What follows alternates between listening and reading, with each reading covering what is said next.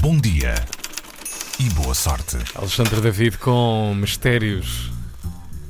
Olá, bom dia. Temos então um Papa aberto ao mundo e um arquivo supostamente secreto que Francisco quer que seja mais um livro aberto do que um túmulo de segredos inconfessáveis. Lá que os nomes e a forma como os entendemos são importantes, disso não parece existir grandes dúvidas e o Papa parece achar o mesmo. Vai daí, decidiu que os arquivos secretos do Vaticano não era coisa que se apresentasse ao mundo e decidiu que a partir de agora os arquivos que eram secretos vão passar a chamar-se Arquivo Apostólico do Vaticano.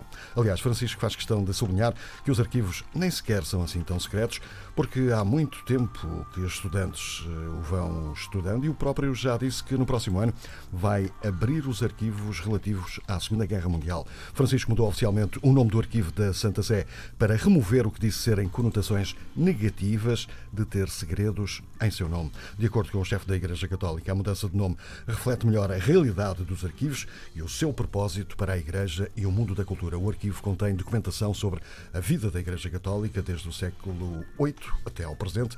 Tem mais de 600 coleções que estão organizadas ao longo de nada mais, nada menos do que 85 quilómetros de prateleiras. Este arquivo Isso localizado... para limpar, imagina É. isso para É limpar. uma Nossa trabalheira. O arquivo está localizado dentro do Palácio Apostólico. O arquivo Uhum. tem várias salas de leitura e um bunker de cimento armado de dois andares. Os mais preciosos documentos, incluindo antigos manuscritos banhados a ouro e os autos da Inquisição sobre o julgamento de Galileu Galilei, são guardados em seguras e climatizadas salas onde a umidade é controlada. No meio de tudo isto, a Santa Sé tem estado sob pressão para organizar e catalogar a coleção de Pio XII mais depressa para tornar acessível a investigadores, enquanto ainda estão vivos alguns sobreviventes do Holocausto.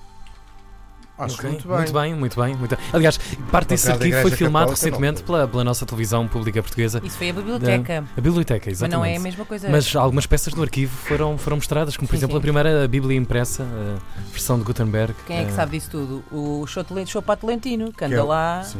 Temos o- em- o temos infiltrado. pela- Ele é que mexe no ar-condicionado aqui dos Sim. arquivos. Obrigado, Alexandre David.